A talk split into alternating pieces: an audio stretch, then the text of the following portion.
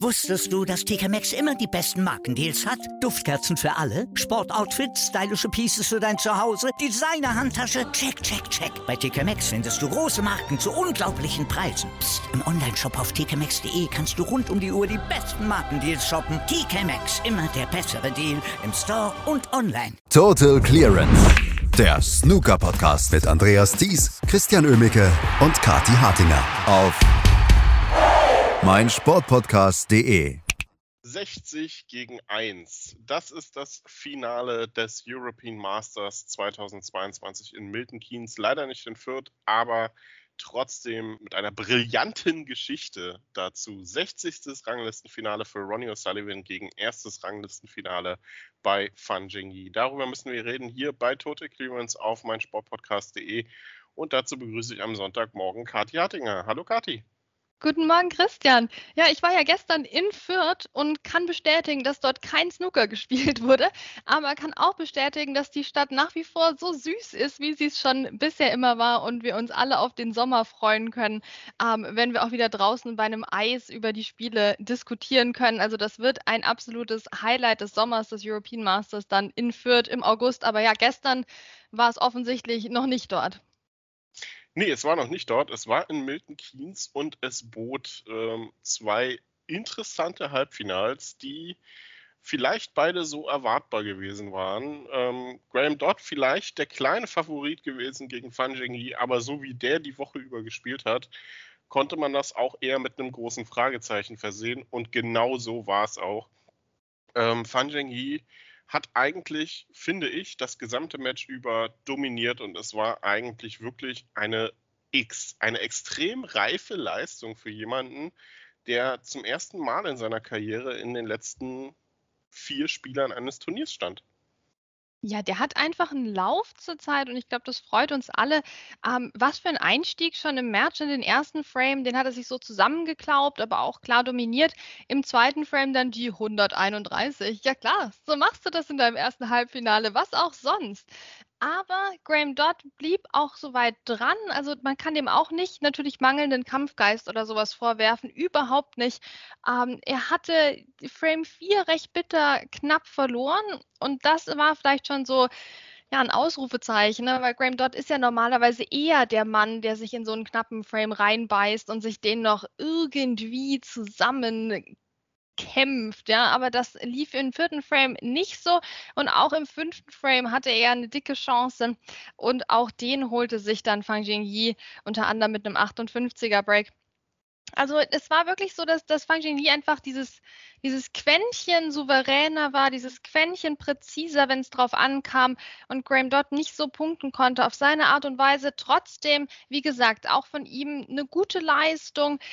Frame 9, als er sich den geholt hat, obwohl Fang Jingyi da auch 58 Punkte gesammelt hat in dem Frame, als er sich den geholt hat, dachte ich mir, komm, ah, da geht vielleicht noch was für den Graham, da kommt vielleicht noch der Entscheidungsframe. Aber Fang Jingyi blieb auch in dieser Situation cool, 84 im 10. Frame und dann war das Ding gelaufen mit 6 zu 4.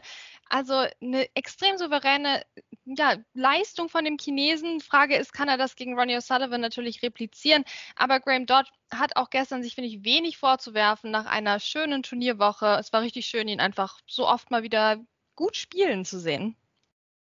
Und wir, wir müssen reden über chinesisches Snooker. Ne? Also was haben wir jahrelang ähm, immer wieder über Talente gesprochen, die auf die Tour kommen, die äh, dann hier und da auch mal ein richtig brillantes Match spielen. Aber eigentlich war doch jahrelang, wenn überhaupt, nur von drei Spielern die Rede. Ding Junhui natürlich, ähm, der den Grundstein vielleicht dafür gelegt hat. Dann Liang Wenbo, der ab und an mal in diese Sphären vorstoßen konnte, so ansatzweise. Und dann vielleicht noch mit einem zweiten Auge zugedrückt äh, Xiao Gudong. Aber was jetzt dort abgeht, ist ja wirklich brillant. Wir haben Zhao Shintong, der in dieser Saison groß geworden ist. Wir haben Yan Bingtao, der sich in der Weltspitze etabliert hat. Zhu Yolong, der immer noch so ein bisschen vielleicht um den Anschluss kämpft, aber auch immer so rundrum um die Top 20 spielt. Ähm, wir haben Geschichten schon gehabt um Lü Ning, um Li Hang in dieser Saison. Wir haben einen CJ Hui, der gerade auf der Amateurtour alles kurz und klein spielt. Wir haben Lü Hao Tian, der schon brillante Geschichten geliefert hat, Pang Jung Shu und jetzt auch Fan Jingyi. Also da kommt eine ganze Menge nach. Erste Frage, wer zur Hölle ist eigentlich noch Ding Junhui? Vielleicht ein bisschen böse gesprochen. Und auf der anderen Seite, wir können eigentlich sagen, äh, so langsam braucht man nicht mehr über Nationalitäten großartig reden, denn die chinesischen Spieler sind in der Weltspitze angekommen. Ja, also die erste Frage kann ich dir auch nicht beantworten, leider, Christian. Da kann ich nicht weiterhelfen. Aber bei der zweiten Frage auf jeden Fall. Also die chinesische Snookerwelt, und man muss es wirklich sagen, dank Vic Snooker Academy, hat es geschafft, jetzt hier diese Schallmauer zu durchbrechen. Weil du hast es angesprochen, wir haben doch jahrelang immer geredet über The New Chinese Sensation und der Name wechselte mal ein bisschen, aber gerissen haben sie doch am Ende dann nichts, wenn es darauf ankam, jetzt mal wirklich böse polemisch gesagt. Aber das ist jetzt eben anders. Wir finden die chinesischen Spieler jetzt in den wichtigen Phasen der Turniere. Also wir hatten wirklich ja jahrelang auch diese Stagnation, wo super Spieler die ersten Runden von einem Turnier einfach weggehauen haben mit 4-0, gar kein Problem, aber dann im Viertelfinale war schon keiner mehr übrig. Also die klassischen Leute, die im Achtelfinale ausscheiden oder sogar noch eine Runde davor. Ähm, das haben wir jetzt nicht mehr. Wir haben jetzt eben chinesische Spieler, die im Viertelfinale dabei sind, die das auch gewinnen, die im Halbfinale dabei sind, die im Finale dabei sind. Das macht doch richtig Spaß und ja, ich hoffe tatsächlich, dass wir das mit den Nationalitäten jetzt dann auch wirklich ja ein bisschen hinter uns lassen können. Ne? Also, da, weil wir haben jetzt einfach einen riesen Anteil an chinesischen Spielern in der Weltspitze und wir sagen ja auch nicht jetzt groß, dass jemand aus England oder Schottland oder sowas ist. Also ich glaube, das wäre doch schön, wenn das jetzt alles mal wirklich so nebeneinander her existieren kann. Aber den Grundstein hat da wirklich Vic Snooker Academy gelegt. Ich meine, was müssen die da fabrizieren, oder? Also das ist ja wirklich verrückt, wie sie es geschafft haben, in dem Team dort die chinesischen Spieler so solide zu machen oder überhaupt alle, die da trainieren. Ich meine, Ashley Hugel, wir erinnern uns, die Woche auch super unterwegs, trainiert da ja auch. Das ist ja keine rein chinesische Akademie, da kann ja jeder mitspielen. Ähm, das war einfach auch wieder so ein Ausrufezeichen. Also die machen da irgendwas richtig. Sie machen es wesentlich leiser als jetzt unsere Freunde von SideRide und so weiter. Ne? Da haben wir selten große Werbeblöcke, aber der Erfolg spricht für was auch immer die da machen in Big Snooker Academy. Mit was für Kös spielen die? John, John irgendwas, ne? Egal. ähm, das nur als Spaß beiseite. Aber wir müssen natürlich auch noch, ähm, wenn wir über chinesisches Snooker reden, auch noch über schottisches reden, denn über Graham Dodd. Ähm, denn es ist ja leider selten genug geworden, dass der äh, mal für Aufsehen sorgt, in, im Sinne von, ich tauche mal in den letzten Runden eines Turniers auf. Auch wenn er keine Turniere mehr gewinnt, aber diese Woche war doch nochmal so ein bisschen schönes Nostalgiegefühl, oder? Ähm, man kann Graham Dodd jetzt eigentlich nur wünschen, dass er das irgendwie auch mitnehmen kann in die nächsten Monate ähm, und nicht gleich wieder in der Versenkung verschwindet, ne? Total. Er ist ja wirklich ein Sympathieträger und einfach mit seinen Gesichtsausdrücken am Tisch. Es tut mir leid, aber das macht einfach Spaß. Ähm, er zeigt uns ein ums andere Mal so leidenschaftlich auf, wie schwierig und kompliziert und böse Snooker sein kann. Und sowas brauchen wir doch als Gegengewicht zu eben zu einem Fang Jingyi, wo das alles aussieht, als würde der im Park spazieren gehen und äh, sich ein paar Blümchen anschauen, ja? Also das brauchen wir im Snooker. Wir brauchen Graham Dodd als Gegengewicht zu all der Leichtigkeit. Ähm, und ich hoffe einfach, dass wir ihn im Crucible sehen. Das wäre doch jetzt was, oder? Graham, komm, nimm den Schwung mit reiß irgendwas in Gibraltar und dann ab ins Crucible. Das wäre doch wirklich die Geschichte. Ich, ich bin dafür. Ja, bin ich auch. Graham Dodd gehört ins Crucible auch irgendwie ein Stück weit. Ja, und jetzt haben wir Fan Yi im Finale und er bekommt gleich mal den Endgegner. Ronnie O'Sullivan wird in seinem ersten Ranglistenfinale der Gegner sein und dieser wiederum spielt, wie ich schon gesagt habe, sein 60. Ranglistenfinale. Und über das Halbfinale gestern lässt sich gar nicht dann mehr so viel erzählen, oder? Es war eigentlich, wenn man genau geguckt hat auf die Bilanz und wie das Ganze so drumherum läuft, irgendwie logisch, dass Liang Wenbo dort untergehen wird mit 2 zu 6.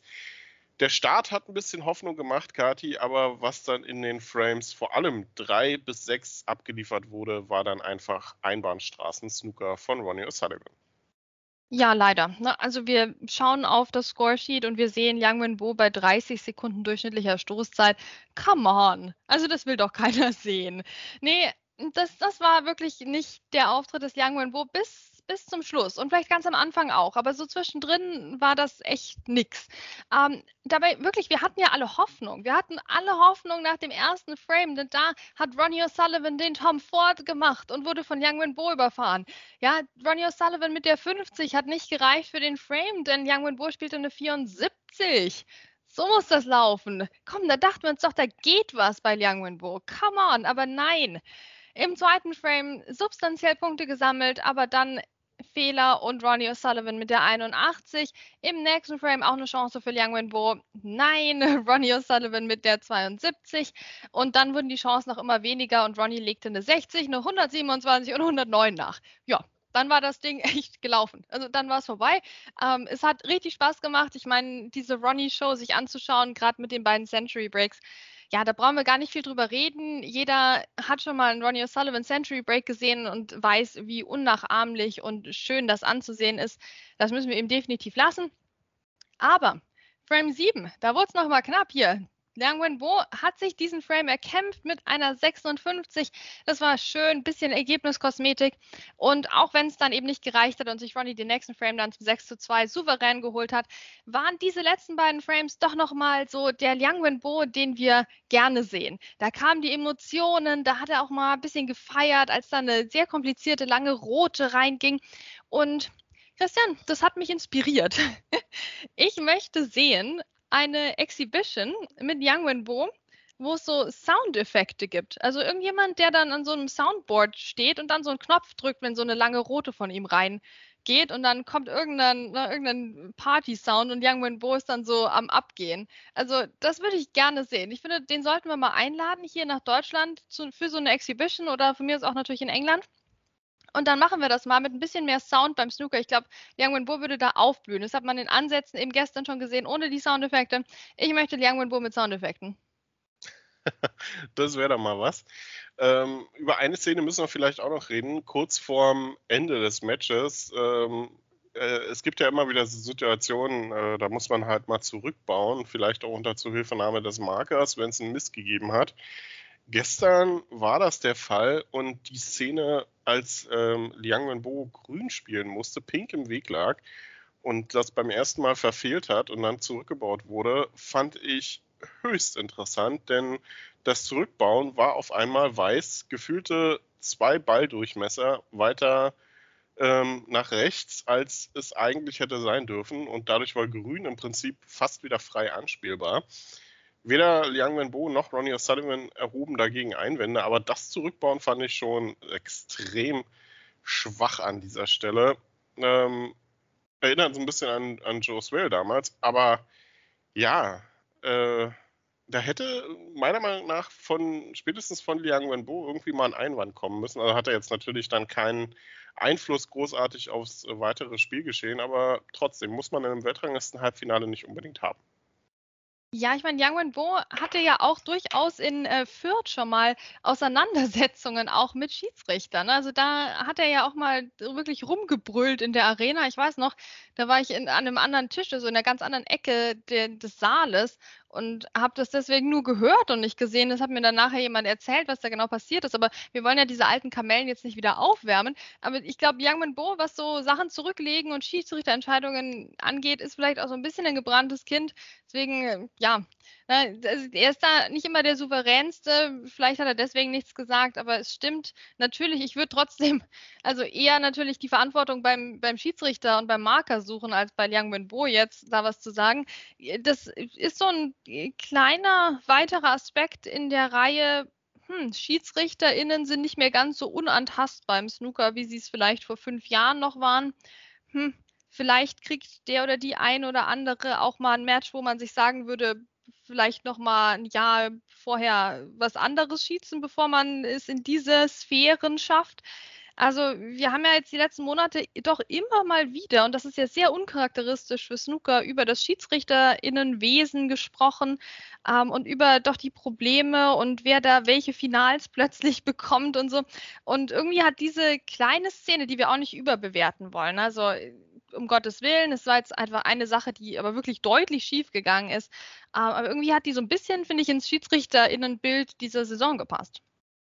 Ja, nein, also wie gesagt, hatte auch keinen Einfluss aufs äh, weitere Geschehen. Das Match war zu dem Zeitpunkt ohnehin gelaufen. Das war nur noch die Frage der Zeit, wann Ronnie O'Sullivan das macht. Und er hat sie dann kurze Zeit später auch gemacht und steht jetzt im Finale gegen Fan Zhengyi.